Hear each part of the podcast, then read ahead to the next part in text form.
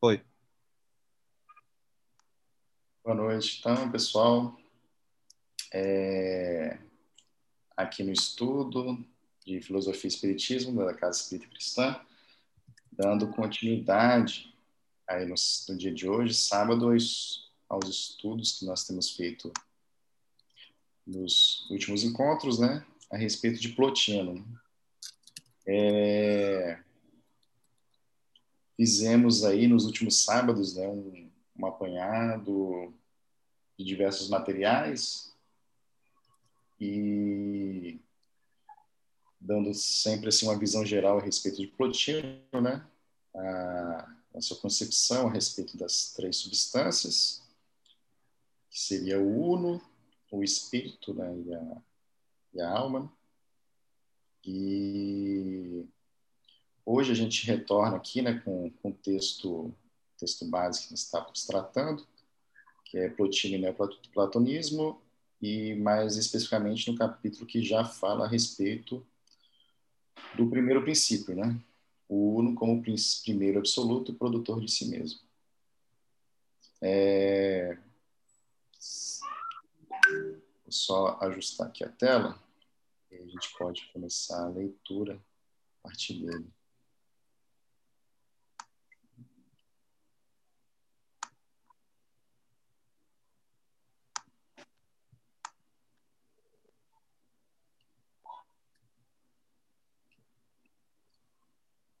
Para você está ok aqui em relação a.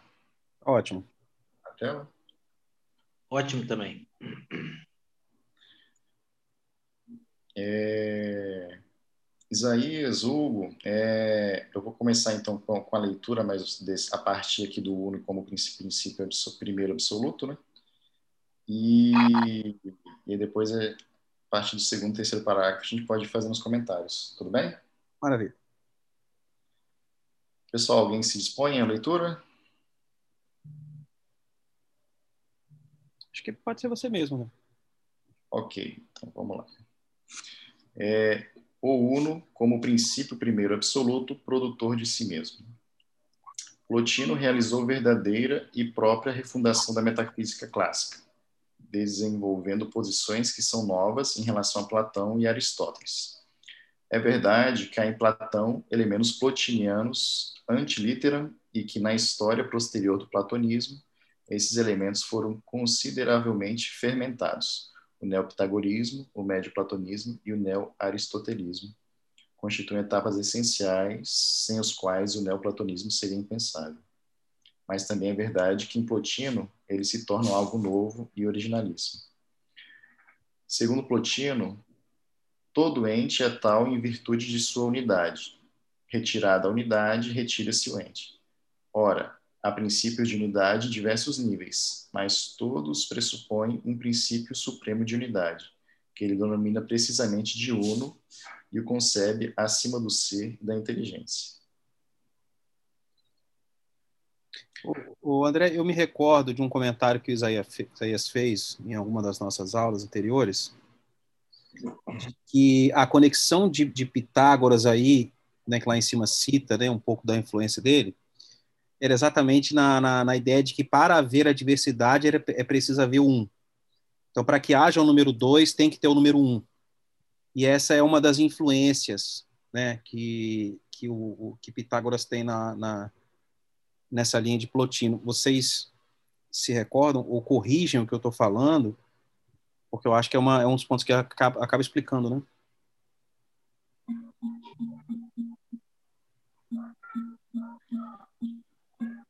Eu acho que sim, tem, tem sim né, a ver.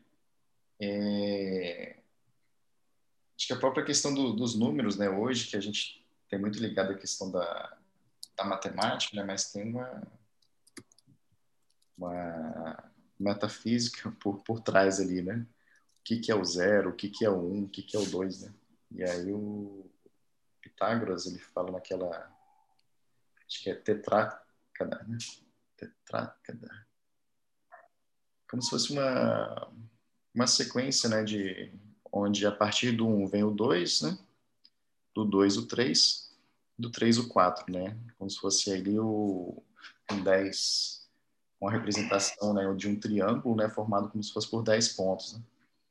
E aí a, a ideia né, de que para eu ter uma noção né, de que existem muitos, né, eu primeiro teria que ter uma ideia de que de que existe um um, né, uma unidade, né, e que eu consiga diferenciar né, uma unidade do, da, da multiplicidade, mas que a multiplicidade só existe porque primeiro existiu a ideia né, de uma unidade. Né? Acho que a partir daí acho que realmente tem tem essa a ideia assim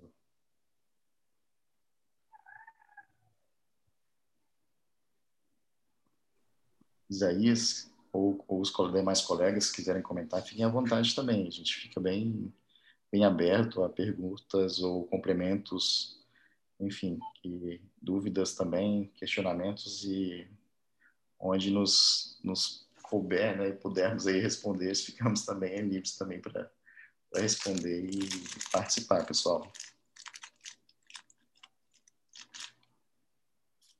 Eu vou continuar aqui então a leitura, tudo bem? Beleza, vamos lá. A concepção do uno bem como algo acima do ser, é implicitamente acima da inteligência e, portanto, também da vida, já transparecia em Platão. Mas somente em Plotino encontra-se a motivação radical e última desse estar acima, o qual consiste precisamente na infinitude do uno. Assim, é compreensível que Plotino tenda a dar ao Uno caracterizações e definições predominantemente negativas. Com efeito, como infinito, não se aplica nem a ele nenhuma das determinações do finito, que são todas posteriores. A expressão além de tudo é a única que resulta adequada. E quando refere-se caracterizações positivas a Uno, Plotino usa linguagem analógica. Esse aqui, pessoal, uma essa concepção do, do uno bem, né, seria para Plotino, né, como se fosse a, uma realidade última, uma realidade primeira, né, da aquilo que os que os talvez que os filósofos tentassem é, abranger, né, o ser que é que é o bem primeiro, né, que é o bem. Não ser, né, porque acho que o ser a gente acaba também tendo uma ideia do que, que é isso, né, mas como se fosse a causa, né, o, a causa primeira, né, das coisas, digamos assim, a causa primeira do mundo, né, do universo. Né? E aí Plotino, né, vê, vê nessa figura que ele explica para a gente como sendo o um, né, o uno. E a partir dele, né, onde é, procedem outras substâncias, que daí a gente vai ver logo nos demais capítulos. Né? E essa concepção primeira, né, do, do da causa primeira, né, ele fala que nós só podemos falar dele, né, é, é de aspecto, assim, tem, tem, podemos, conseguimos defini-lo, né, de forma negativa, ou seja, como se fosse assim, ele não é isso, né, olhando um pouco do que do que o, a, o nosso conhecimento consegue abranger, né? Será que o Uno é, é a vida, né? Não, o Uno não é só a vida, né? Digamos assim. O Uno é a, é a fonte da vida ou é a fonte da inteligência, né? Não, o Uno não é somente a fonte da inteligência. Então, ele o Uno seria tentar alcançar, né, uma concepção do que a gente hoje, né, a maior parte das pessoas chama de Deus, ou a fonte, né? ou a, o criador de tudo, né? digamos assim. Aí o Plotino entra muito na, basicamente, né? basicamente não, mas profundamente né? na, na metafísica, né? e se atreve aí a fazer as concepções a respeito do mundo. Né? É isso que traz aí uma, uma bagagem muito grande para poster, a posteridade, digamos assim então, que me agrada. Tá. Não, desculpa, te interrompi, achei que você tinha terminado. Não, eu terminei mesmo, porque eu dei um bug aqui no, no som. Particularmente, uma coisa que me agrada muito em Plotino é como ele se distancia dessa visão muito infantil que as religiões hoje em dia têm de Deus, que é um Deus com virtudes e defeitos humanos, né? É, e que é praticamente alguém como nós, assim, com poderes maiores, né? Com maior, talvez com maior potencial de, de ser uma, um, um ser melhor, mas ainda um ser como nós. E ele afasta e, e é, completamente dessa visão. Ele coloca que, inclusive, é, ele chega numa conclusão pela lógica dele de que para que haja diversidade é preciso que tenha um né? E ele chama de uno. A gente até passou um pouquinho mais por isso daí. Tem a base de Pitágoras a partir disso, etc. Mas no final das contas, é, o que o que para mim é interessante esse parágrafo que ele fala um pouco é que ele fala que ele está além disso tudo.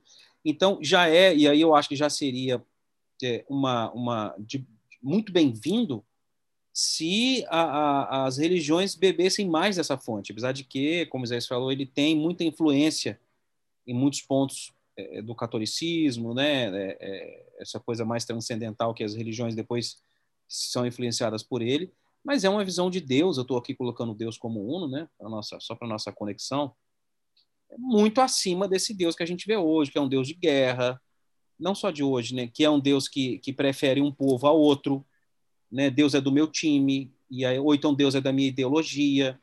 Ou essa semana até é, é, repliquei um, um, um stories onde é, para alguns acham que Deus não, não vai se referir ou se importar com alguém homossexual, sabe? Então ele se descola muito dessa visão. Ele fala não, ele está para além de tudo isso.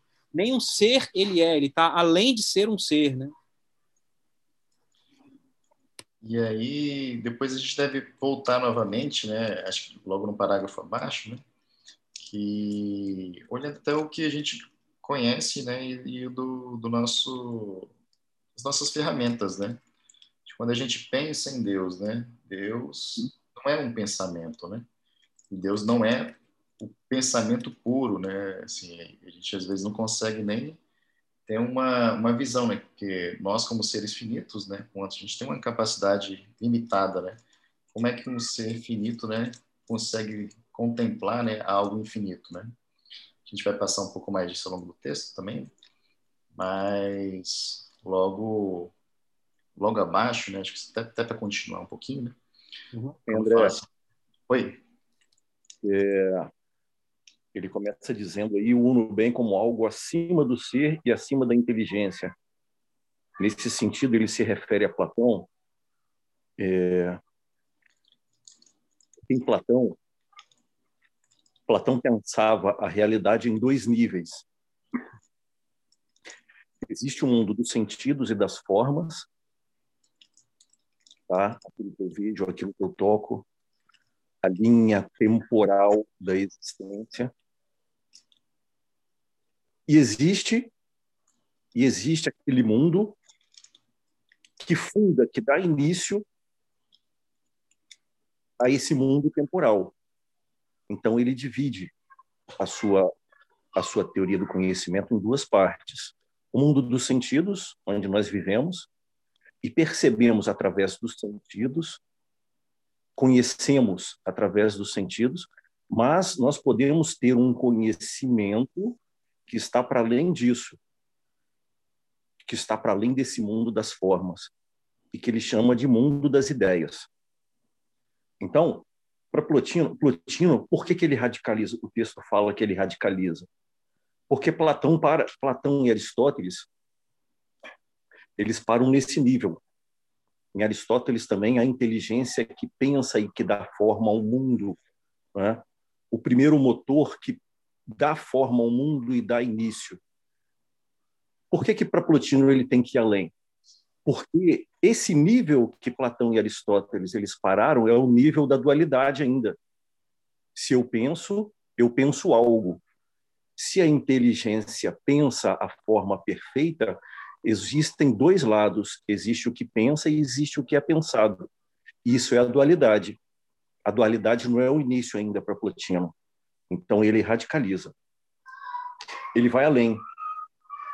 Ele fala o seguinte: tem que ter um ser, é, desculpa, tem que haver um nível, algo, e ele chama isso de uno, que está para além do ser, tá? que está para além do pensar e do pensado. Ele funda ele dá início ao pensar e ao pensado, mas não existe a dualidade nele. Ele é uno perfeito. As coisas procedem dele, mas ele não deixa de ser perfeito, ele continua sendo a perfeição. E a única forma dele se dirigir a isso aí, dele falar isso aí, é a linguagem analógica. É o falar por analogia. Porque eu nunca vou conseguir, é, primeiro, é, para ele isso existe, é verdade e é necessário que assim seja, porque é racional dessa forma, mas eu nunca vou poder dizer o que ele é. E aí, na, na teologia cristã, temos a teologia negativa, né, que eles chamam de teologia apofática. Eu só, passo, só posso falar de Deus o que ele não é. Tá? E aí entra um pouco o, o que o Hugo falou. Se a gente lembra, lá no Antigo Testamento, as várias etapas do conhecimento que dizíamos de Deus, Deus é um juiz, Deus é o rei de Israel, Deus é o Pai, tá? Deus é aquele que liberta o povo. Então, é, toda a nossa linguagem do conhecimento, a gente antropomorfiza Deus. A gente dá essa roupagem humana, porque a única linguagem que nós conhecemos é essa nossa aqui. E Plotino ele fala: é, existe o ser, existe a vida, existe, existe aquilo que funda o ser e a vida, mas existe algo que está para muito além disso aí e que eu só posso me referir a ele através de linguagem analógica. É um pouquinho que o, o que o, uh, o que o texto está tá dizendo. É, eu vou, eu vou até nessa, nessa visão aí de que Deus está tá além. Eu acho que muito do ateísmo e do agnosticismo vem dessa, dessa insatisfação com a visão de Deus que se tem hoje espalhada, né? Eu acho que essa visão de Deus como essa coisa além, para mim, pode saciar alguma dessas pessoas que não, são, não estão satisfeitas com um Deus que não faz sentido né? um Deus vingativo e por aí vai.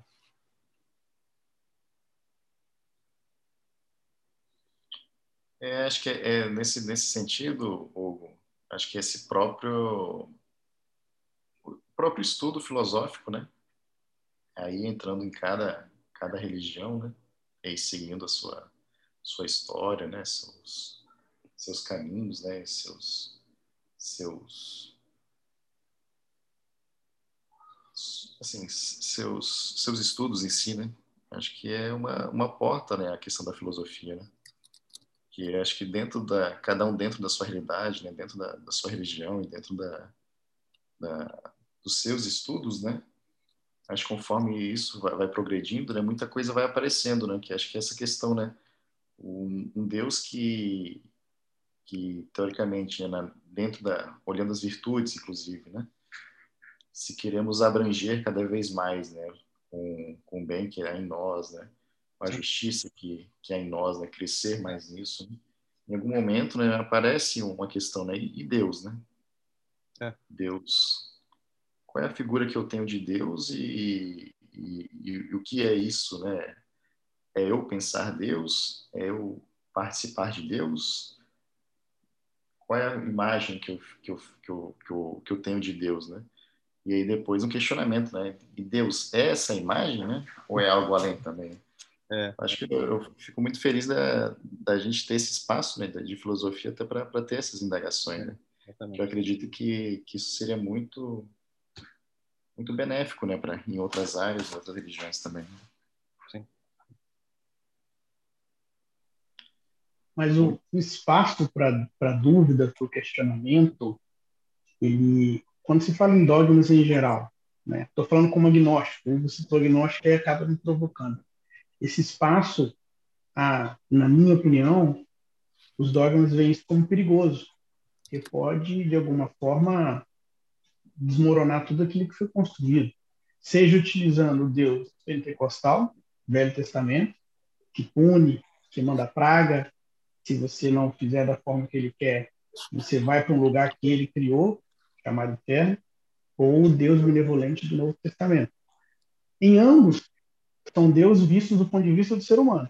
Então, eu só posso ter a capacidade de criação, de imaginar algo superior até o limite da minha capacidade criativa, como ser humano. E daí, talvez, fazer tanto essa coisa da imagem de Deus ter feito o homem à sua imagem, etc. e tal. Quando você questiona qualquer um desses itens, por menor que seja, pode ser uma, uma, uma aquela castelo de cartas que pode derrubar todo o dogma. Então, é por isso que normalmente não há esse espaço de questionamento, de dúvida, de perguntas. Pelo menos assim que eu enxergo, né?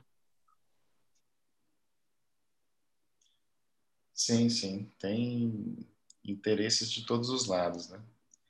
E aqui, assim, acho que o, o bacana é, é, é começarmos pelo indivíduo, né? E aí, acho que a partir disso, né, aí coletarmos aí, né, o que, que, que existe, né, de, de, filosofia, né, de comparação, comparação entre as religiões, né, um, estudo comparativo também bem interessante. Acho que é estarmos abertos, né, como indivíduos a, a recebermos o conhecimento, né, e aí ter o discernimento, né, e temos as portas abertas, as janelas abertas, mas com discernimento, né, para a gente poder trilhar, né, cada um em seu caminho. Pessoal, é, continuando aqui então, né, continuar a leitura, é, outro termo que Plotino usa com frequência é bem, né, Agaton. Obviamente não se trata de um bem em particular, mas do bem em si ou melhor, daquilo que é bem para todas as outras coisas que dele necessitam. Em suma, é o bem absolutamente transcendente, o superbem. Né? Assim fica claro o sentido das afirmações plotinianas de que o uno está acima do ser, do pensamento e da vida. Afirmações não significam que o uno é não ser, não pensamento não vida, mas sim que é super ser, super pensamento, super vida. Né? O uno absoluto, portanto, é causa de todo o resto. Mas Plotino se pergunta: por que há o absoluto e por que ele é o que é? Esta é uma pergunta que nenhum dos filósofos gregos se pusera e a qual talvez Plotino tenha sido impelido por causa de sua polêmica antignóstica, tocando verdadeiramente nos limites da metafísica por sua acuidade e a resposta de Plotino alcança um dos cumes mais elevados do pensamento ocidental. O uno se autocoloca. É atividade autoprodutora. É o bem que se cria a si mesmo. Ele é como que ser e que ser assim como é, porque é o que de mais elevado se possa imaginar. O uno, portanto, é atividade autoprodutora, absoluta liberdade criadora causa de si mesmo, aquilo que existe em si e para si, o que transcende a si mesmo.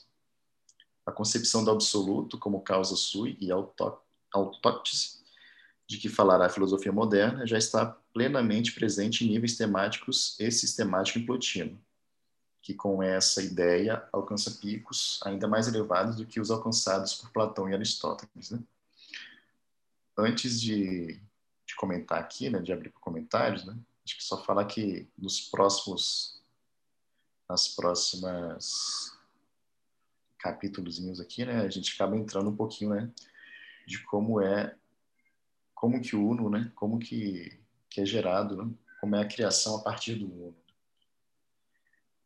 Pessoal, só queria comentar aqui antes, né, que a gente falou isso em, em outras vezes, mas é bom só, só gostaria de frisar, né, quando a gente tenta caracterizar o Uno, né, falando o que ele é, né, ou tentando falar, né, o que ele não é, né, que é mais a, usando a teologia negativa, né, que o, que o Isaías chegou a comentar, né, que quando a gente fala de pensamento, vida, né, a gente consegue conceber isso né, na nossa cabeça, né, entender o que é o ser, o que é o pensamento, o que é a vida, né. Mas nesse sentido do, do Uno, né? É, como a gente não teria assim as ferramentas ou formas de descrever isso, né, já que ele está acima disso, né, acaba se colocando aquele sufixo, né, super ser, super pensamento, super vida. Né? É. Mas no sentido de que é algo muito além do ser, né? não é o ser que concebemos na nossa, na nossa mente, né? É um super ser, não é o pensamento que conseguimos conceber né, na, na nossa mente, né? é um super pensamento. E não é a vida né, que conseguimos identificá-la né, com a nossa mente também, é uma super vida. E só queria reforçar esse ponto aí. Né? É, eu acho que ele foi, foi bastante até ousado no sentido positivo, de que para não ficar na teologia negativa, ou seja, o que Deus não é, ele tenta explicar Deus e olha a dificuldade que ele tem. Ele usou o super só para dizer que existe o além de, né? E depois ele vem colocando aqui é o bem que se cria a si mesmo, é como que ser ele é porque é, ou seja, não é, é, é para você lidar com o infinito versus o finito, é difícil para nós, inclusive, a gente vai só pela abstração, né? Porque não, não tem outro campo que a gente possa não ser imaginação. É muito difícil explicar o Uno por essa visão de Plotino, que para mim é uma das mais sofisticadas que eu conheci, assim, da, de, dos estudos que a gente fez até agora.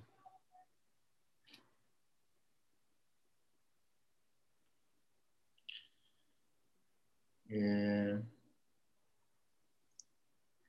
Mais algum comentário? Daí já posso passar para o próximo capítulo aqui. Achei interessante, assim, ah, vocês estão, eu, não, eu, não, eu não conheço muito Plotino, né? Já ouvi falar por alto, não conheço. É, mas, assim, o pouco que eu conheço é de Platão, que vocês citaram aí. Eu achei muito interessante a questão de aquele, essa questão do mundo das ideias, né? E, quer dizer, eu acho que isso é um ponto importante, o mundo das ideias e o, e o, o nosso mundo, o mundo material. Então, ele faz essa dicotomia, né? O mundo das ideias é o mundo é onde você, onde as coisas são perfeitas, né? Onde as coisas elas são projetadas. Na verdade, o, o, o plano material ele é um reflexo do mundo do mundo do mundo ideal, né? As coisas projetadas aqui no, no nosso plano, elas são uma uma cópia imperfeita do que é o mundo das ideias. Esse plano poderia sumir que não teria nenhuma consequência. O plano da, das, das ideias é que é o principal. E a questão do Plotino aí, é, eu achei também interessante, é essa questão do Uno, que eu não conhecia, do Uno, né? E essa questão de, de achei importante também, é, a nossa, nossa mania de antropomizar Deus, né? É, tra trazer Deus querer trazer Deus é, com, com os nossos sentimentos, com ódio, com, com é, todos, todos, os nossos sentimentos. E essa questão dele querer afastar isso, né? Que Deus é um ente que ele, ele não se preocupa com o que você faz aqui é, no, no, no, cotidiano, ele não vai, né? Ele, ele tem as leis dele, né? Então, assim, mas a gente né? A gente tem, tem essa coisa, a gente querer trazer Deus para, para o humano, né? Foi esse ponto que eu achei muito interessante.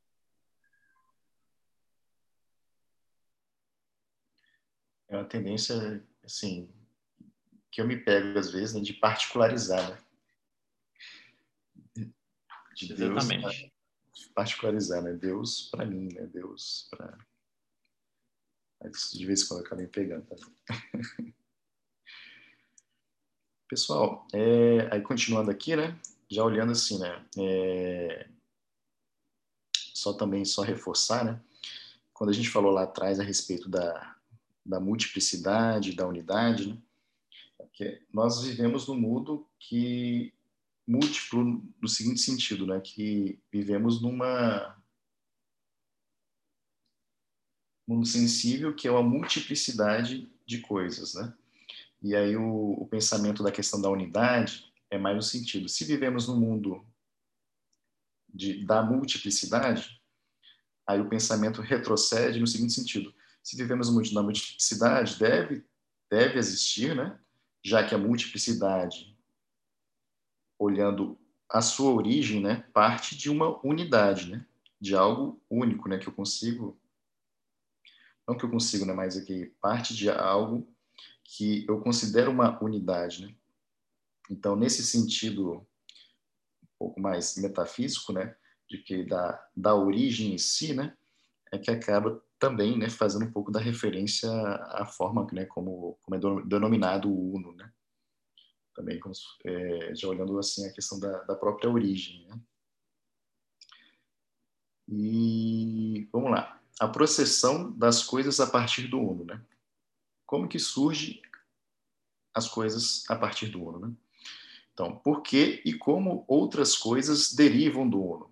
Porque o Uno, bastante em si mesmo, não permaneceu em si mesmo. A resposta dada por Plotino a esse problema também constitui um dos vértices da antiguidade e um único da história da filosofia do Oriente, do Ocidente a resposta a esse problema muitas vezes ficou subentendida, porque quase todos os leitores da Enéas, que é uma das que são as obras de Plotino, né, se detiveram nas imagens que Plotino apresentava para ilustrá-las. A mais célebre dessas imagens é certamente a da luz. A derivação das coisas. A derivação das coisas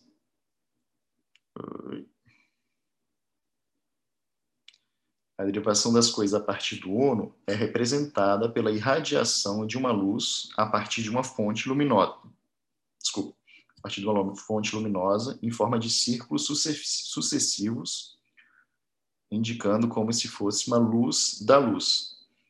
Outras imagens, não menos famosas, são a do fogo, que emana calor, a da substância odorífera, que emana perfume, e a da fonte inexaurível, que gera rios.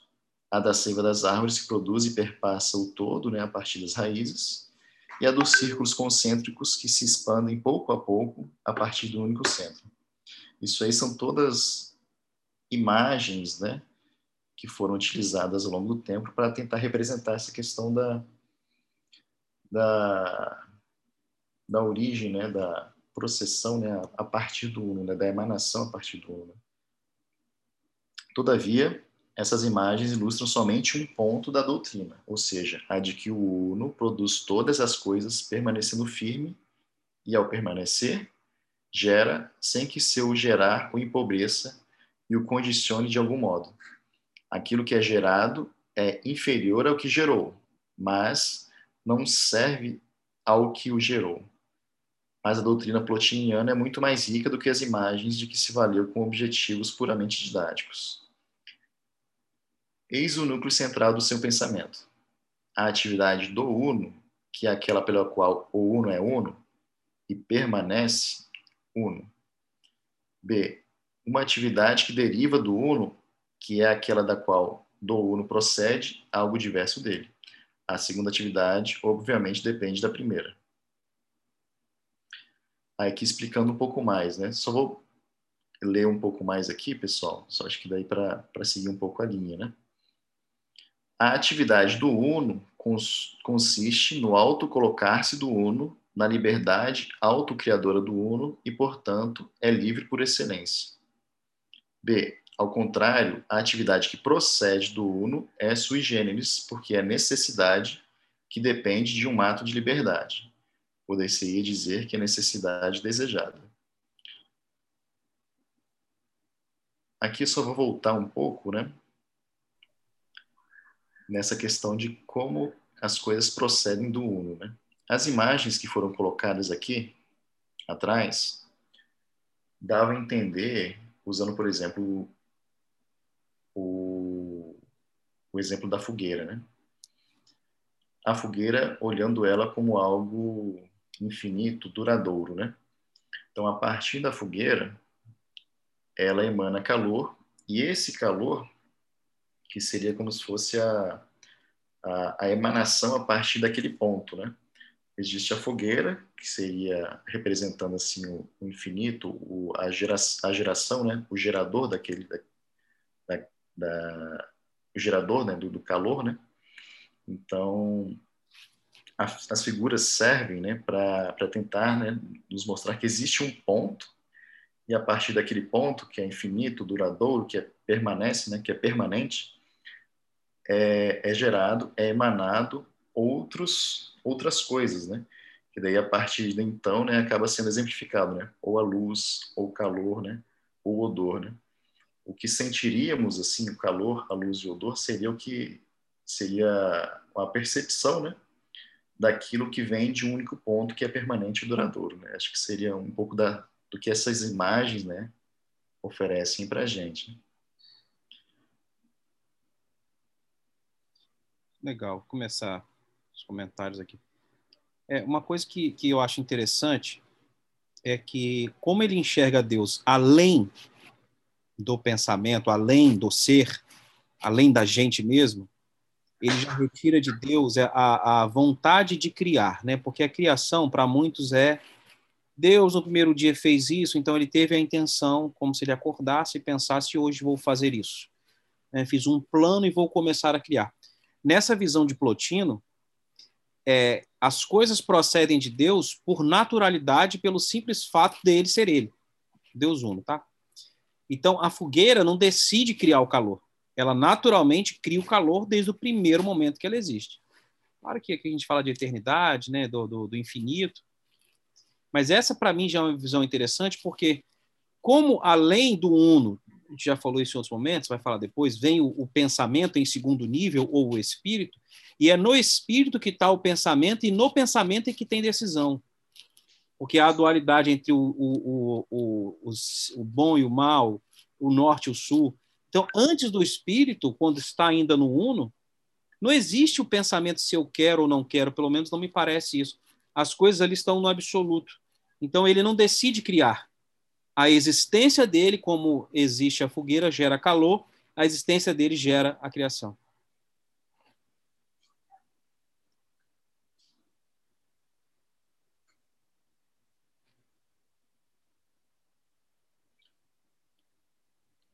Acho que pelo texto, né, ele acaba associando as atividades do Uno, né, como também vou comentar aqui, né, como se fosse uma característica, né. O Uno é o Uno, né, uma das atividades dele, e, que é aquela pela qual o Uno é Uno, né, e permanece Uno, né, dessa característica da, da permanência, né. Aí, talvez a esteja nessas palavras, né, meio que imbuída essa questão, né, do infinito, né, de que é absoluto, de que é imutável, né, algo me parece algo voltado para isso, né. E a, a segunda atividade, né, que é aquelas que, que a partir do uno, né, procede algo diverso dele, né, ou seja, a partir dele é criado algo, né? E aí, mas sem a qual essa criação, né, o empobrece, né? Ou de alguma forma, né, o torna menos uno, digamos assim, né? É algo da qual deriva dele, né, mas por si só, né, aquilo não o empobrece, né? Daí, só voltando naqueles exemplos lá de cima, né, quando a gente fala assim de círculos concêntricos, né, da luz emanada por algum por alguma por algum ponto luminoso, né, da própria fogueira, né, seria algo no seguinte sentido, né, daquela fogueira que permanece, que é infinita, né, e da qual que é mais percebido é o seu calor, né. Então o calor sempre, o calor, a luz, né, acaba sempre sendo formados ou assim criados, né, a partir daquele ponto luminoso da fogueira mas o fato de estar tá existindo calor, luz, né? Isso em modo nenhum empobrece aquilo, aquele ponto de onde vem essa origem. Né? Nada se perde, digamos assim, né? Daquele ponto, né? Da de origem, né? Seria um pouco dessa da, da metáfora aí, né? Ou da, da figura que ilustre um pouco, né? Essa essa ideia. É, em várias religiões o fogo é utilizado como uma metáfora muito boa, exatamente pelo calor e luz, né, de iluminar os caminhos. Mas quando é, você tira dele essa questão, usar as palavras né, da vontade, né, você tira, de certa forma, o Deus do cotidiano do povo. E talvez seja por isso que seja tão difícil ser humano entender o uno como esse ser, como fogo que não opta por dar calor, não opta por dar a luz. Isso é inerente a ele. Voltando ao cotidiano que eu disse, quando trazemos no dia a dia cristão, que é a realidade do nosso país, quando sofre, sei lá, há um acidente e poucas pessoas sobrevivem, outras não, fala, nossa, houve um livramento. Tal qual como se Deus tivesse escolhido, olha, João vai morrer hoje, Maria não. Esse, essa cotidiana, cotidianação, é, é, cotidianizar, eu não concordo também. Acho que é, é, que é mais fácil essa, essa coisa do fogo mesmo, que ele oferece calor e luz, independente da vontade, é, é, é, o, seu, é o seu ser. Isso é o que ele é, ponto. Mas é mais difícil de compreender este, este Deus atuando em nossas vidas quando não há esse motivo, quando não há essa vontade, quando não há a sua presença no cotidiano de cada um.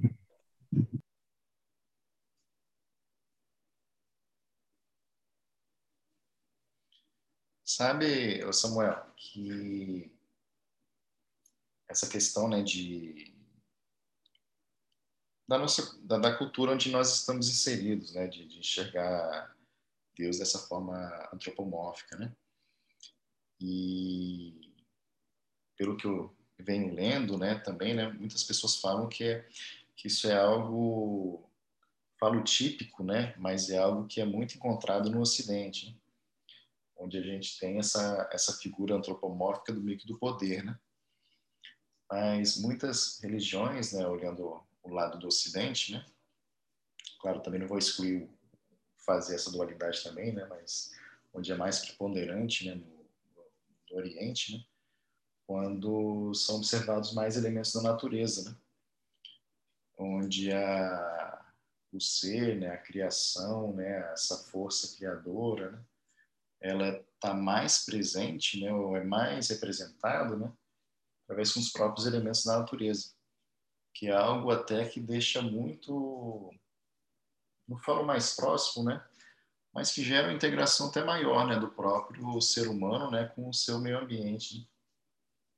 E aí essa questão, né, do quando a gente tenta olhar talvez esses dois exemplos, né, quando a gente tem uma ideia assim de um de um Deus né, no formato de um homem, né, com poder, né, então o poder também está no homem, né, então a o meio ambiente ou o que está ao seu redor, né, se torna um pouco mais submisso pelo fato do seu próprio Deus estar naquela forma. E quando a gente olha às vezes, né, outras religiões aqui que, que utilizam, né, que, que tem esses elementos da natureza mais integrados, até na forma de representar também, né, as, as suas as suas divindades, né, digamos assim, normalmente, né, são às vezes culturas né, que podem estar mais associadas né, com, com a integração até maior né, entre seu meio, né, meio ambiente. Né? Então, até nossos, nossos irmãos mais próximos, né, e os, os indígenas, né, que, ou outros, assim, só vou usar como exemplo, claro, né, que acabam tendo aí as suas divindades sendo representadas aí, né, ou pela lua, ou pelo sol, né, ou pela, pelos rios, né? E acaba de alguma forma, né, como essa representação fica mais próxima, né, do seu ambiente, né, acaba que o respeito, né, ao meio ambiente acaba ficando até mais maior, né? assim, até só pegando um pouquinho do, do ponto, né, formas, né, de representarmos aquilo que está além também. Né? Isso que a gente chama de Deus, né, e em outros casos isso está mais ligado com os elementos da natureza também, né? Acho perfeito. É, confesso que essa é uma visão que mais se aproxima à minha visão de mundo. Até mesmo porque é uma busca pelo equilíbrio, não pelo controle. É, é, é, é sutil, mas faz toda a diferença. É, no entanto, olha que, que interessante. É, eu deixo a provocação. A gente está estudando, e Plotino sempre usa o termo uno, né? que pelo menos pode ser uma interpretação errada minha, mas dá a entender aquela sequência mais no monoteísmo, que é o que nós vivemos na nossa cultura, como se diz, o Oriente é um pouco diferente, ou os índios que, que habitavam antes da chegada dos europeus, que era uma cultura diversa e não monoteísta, politeísta. Né? E aí sim a, a integração de, da natureza de um todo, mas não de apenas um, não de apenas um único Deus regendo isso tudo, sendo o maestro do mundo. Boa colocação, cara. Bem legal. De alguma forma também remete, né? ao monoteísmo. Sim, porque ele, ele continua usando uno, né? Talvez o único no sentido de, de que tem maior poder, mas ainda assim leva para um e não para, para o pluri, né? Para os demais. Isso é, isso é interessante. Sim, sim. E olha que você falou que é de Alexandria, eu nunca tinha ouvido falar em Potinho, estou ouvindo hoje. Tá? Alexandria ele está mais próximo é, é, é, Mediterrâneo, Egito antigo, onde era um local é, que não era monoteísta, né? Se eu não estiver falhando muito minha memória de história, era exatamente o oposto. Interessante isso, curioso. Sim, é dessa região mesmo. Dessa região mesmo. O Plotino, né, ele é, eu também, assim, só após um bom tempo estudando filosofia que eu também tive contato com Plotino. Também é bem, também foi bem... É, André? Incrível, né? Oi, Isaías, pode falar, cara. É, quero, quero dar um destaque para esse último, esse último parágrafo aí, o início dele é isso é suficiente para mostrar é, que não se pode falar de emanação, mas sim de processão. Qual a diferença dos dois? Para alguns filósofos, é, para alguns filósofos, na emanação existe a geração de outro ser, mas uma determinada perda de status no ser origem, no ser primeiro, tá? O um ele gera outros seres, mas na emanação existe a perda de status de essência, tá? E para Plotino isso era inconcebível, tá? É, por quê? Está escrito no final, o uno é potência absoluta, potência infinita, tá? Como assim? É, na processão, as coisas é, é, as coisas não são não são geradas elas não são, é, se fôssemos dizer aí, como está falando, em termos é, teológicos, o mundo ele não cria o outro a partir de si mesmo, mas é, ele é potência infinita. Como assim? Isso remete a Aristóteles, ato e potência. Se lembra? Potência, potencialidade de ser alguma coisa, e ato, a atualidade, o ser. O, o Uno para Plotino ele é potência infinita, potência absoluta e ato absoluto. Então, é, é esse seu status, é por causa dessa sua dessa sua potência infinita e esse, e esse ato infinito que as coisas procedem dele, tá? É, então esse é um ponto importantíssimo esse é um ponto importantíssimo na metafísica, na metafísica de Plotino. É... As coisas é por causa dessa potência, caramba, é até difícil explicar, mas é por causa dessa potência infinita desse ser, diferente dos seres comuns, normais, nós somos potência, mas essa potência pode não se tornar ato. Ou seja, eu tenho potência para ser, eu tenho capacidade de ser advogado, mas eu não posso, talvez eu não me torne advogado. Tenho potência para ser um sacerdote, mas talvez eu não seja um sacerdote. Tenho potência para ser um presidente da República, mas eu não me torno ato. Talvez eu não me torne um presidente. Seja ato presidente. Percebe? É a questão é a questão da criação das coisas. Então, nos seres, nos seres que vivem no tempo, nos seres que vivem no tempo, a potência e o ato não coincidem. mas no uno coincidem. Por quê? Ele é potência infinita e potência absoluta. E por ser potência infinita e absoluta, as coisas procedem dele. Tá? Isso é importantíssimo na, na, vamos colocar entre aspas, né, no criacionismo de Plotino. É, talvez essa palavra não cabe em nada, mas na sua teoria do mundo, isso é importantíssimo para Plotino, tá? Muito legal isso aí. Eu acho que para mim esclareceu muito a coisa da potência e ato pertence ao nosso estágio que é o estágio da dualidade, né? Do, do, do, do querer e, e, do, e do não querer, do tentar e talvez não conseguir, mas no absoluto essas coisas andam juntas, né? Realmente é o potência e por isso é esse super ser. É, Para mim facilitou essa essa a compreensão das ideias de Plotino, trazendo Aristóteles. Né? Muito bom. Pessoal, vou continuar aqui, tudo bem? Aliás, tem aqui né, já a segunda hipótese. Eu achei que continuava lá em cima.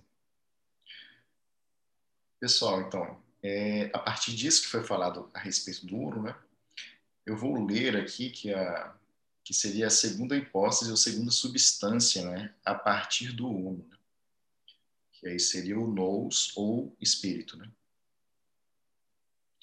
Da primeira realidade suprema ou hipóstase, deriva a segunda, que Plotino chamou de nous. Para ficar claro, esse nous é a inteligência suprema aristotélica, que contém em si todo o mundo platônico das ideias, isto é, a inteligência que pensa a totalidade dos inteligíveis. A, a tradução de nous por intelecto empobrece o significado original do termo. Por isso, seria melhor traduzi-lo por espírito como fazem muitos, entendendo com isso a união do supremo pensamento com o supremo pensado. Então, o espírito ainda, pelo que eu estou entendendo aqui, Isaías, tá, me corrija, o espírito ainda é, né, entendendo a união do supremo pensamento com o supremo pensado, né? O espírito nasce do modo seguinte: a atividade que procede do uno é como uma potência informe, espécie de matéria inteligível, que para subsistir deve a voltar-se para a contemplação do princípio do qual derivou e fecundar-se ou preencher-se dele, e depois, b, deve voltar-se para si mesmo e contemplar-se assim fecundado.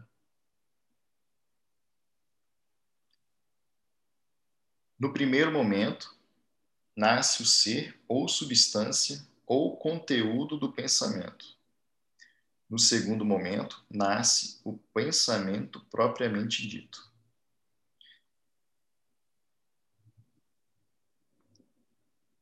Assim, nasce também a multiplicidade, dualidade de pensamento e pensado, bem como a multiplicidade no pensado, dado que o espírito quando se vê fecundado pelo Uno, vê em si a totalidade das coisas, ou seja, a totalidade das ideias. Enquanto o Uno era a potência de todas as coisas, o Espírito torna-se todas as coisas, ou a explicação de todas as coisas no plano ideal.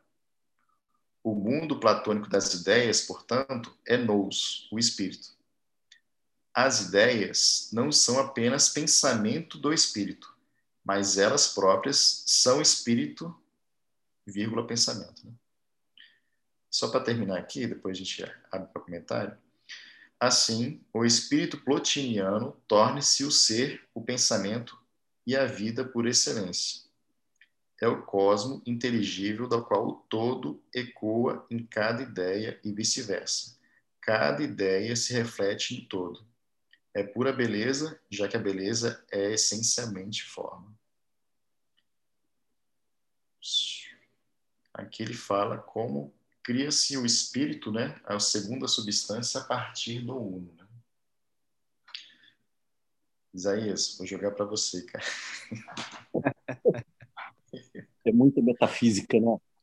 É, Principalmente a parte da contemplação aqui. Né?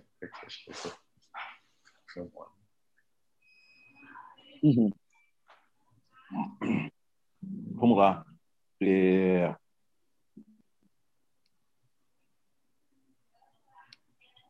A necessidade da. A necessidade não, mas é... o nascer das coisas, o produzir das coisas, em Plotino,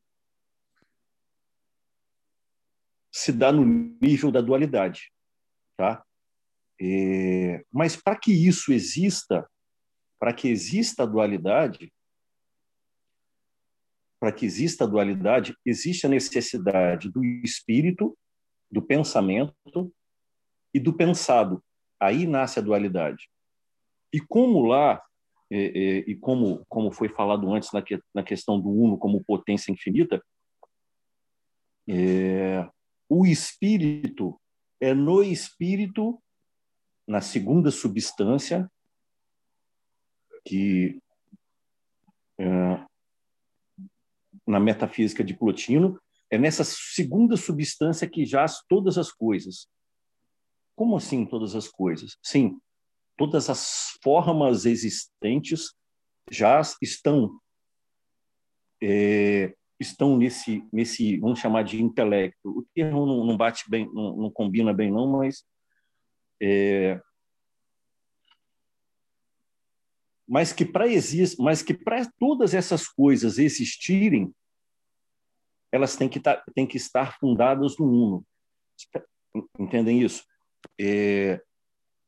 Acho que fica legal de talvez explicar, Isaías, quando a gente entende um pouco né, da questão da, do mundo sensível versus o mundo das ideias, né? Exatamente. Era daí que eu ia. ideias, né, que contém todas as, as ideias, as formas perfeitas, né, a, a perfeição em si, né? E o mundo sensível, ele é uma, uma projeção, né, uma sombra, né, daquilo que, que tentamos, né, fazer parecer, né, como se fosse o mundo das ideias, digamos assim, né? E aí o rei, esse reino da criação, digamos assim, né, o mundo das ideias, né, é o que Plotino descreve como sendo o espírito, né? Exatamente. É, e vocês se lembram que é, e, e, esse mundo das ideias é isso que eu estou querendo dizer. Esse mundo das ideias, o fundamento todo dele é o uno. O fundamento todo dele é o uno. Vocês se lembram ali em cima, na, na, na leitura mais acima? É, não precisa nem subir a leitura não, mas é só lembrar que todo ser é um ser por causa da sua unidade. E essa unidade só existe por causa do uno. Entendem? Então, em Plotino, em Plotino, todas as coisas, tudo, todo o existente, desde as formas pensamento, desde o mundo ideal que dá forma ao, a todo esse mundo, tudo isso, é, até a matéria, até a matéria, tudo isso só existe tudo isso só subsiste, todas essas coisas só acontecem, toda essa sucessão temporal e a existência das coisas só acontecem porque estão fundadas no Uno. Estão fundadas no Uno. E para a criação, é, vocês podem perceber, quando o espírito contempla o Uno, contempla o Uno, ele contempla o pensado. Entende? E no segundo momento nasce o, próprio, nasce o pensamento propriamente dito. E nascendo o pensamento propriamente dito, nascem as coisas. Como? Como fundamento do uno. Então, em Plotino, a gente consegue perceber essa, essa unidade de todas as coisas. O que estava, o que não conseguia, o que Platão não conseguia juntar, é, não conseguia tornar uma coisa só, mundo sensível e inteligível, em Plotino isso existe. A unidade vai existir porque existe esse ser que transcende a tudo, que está para além de tudo e que é fundamento do próprio pensar das coisas. E ele chama esse pensar das coisas de espírito. É aí que nasce a dualidade.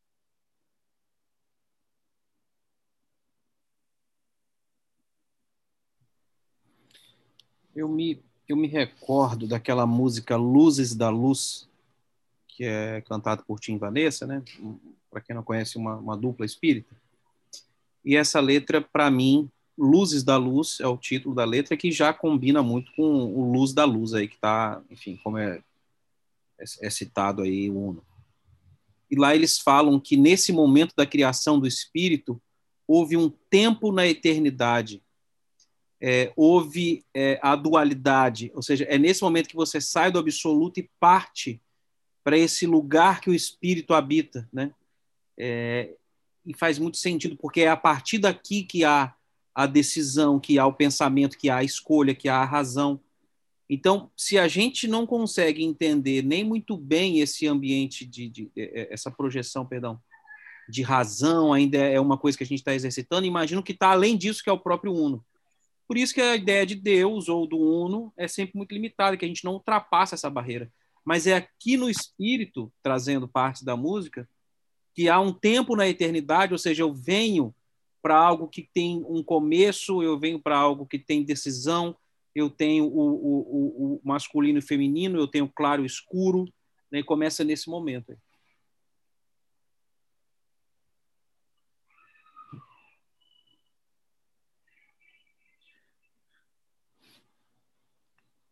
Pessoal, deixa eu aberto aqui para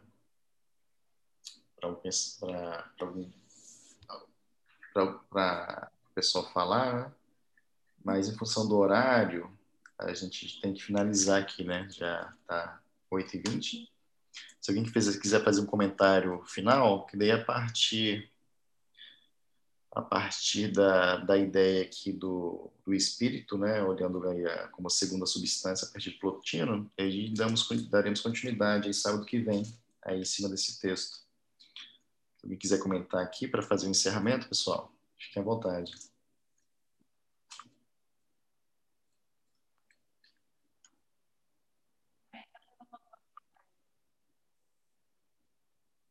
Pessoal, é,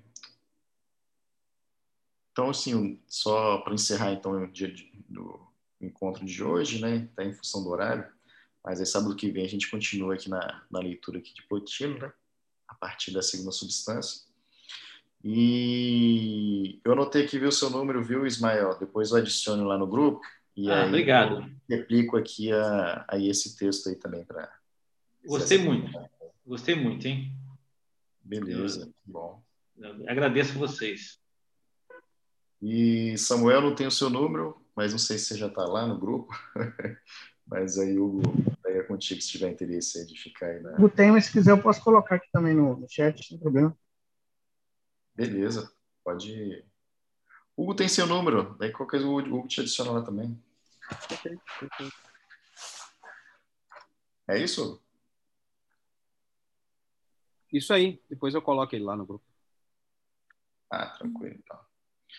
Pessoal, é... boa noite então. A gente deixa encerrado aqui o, o estudo de hoje.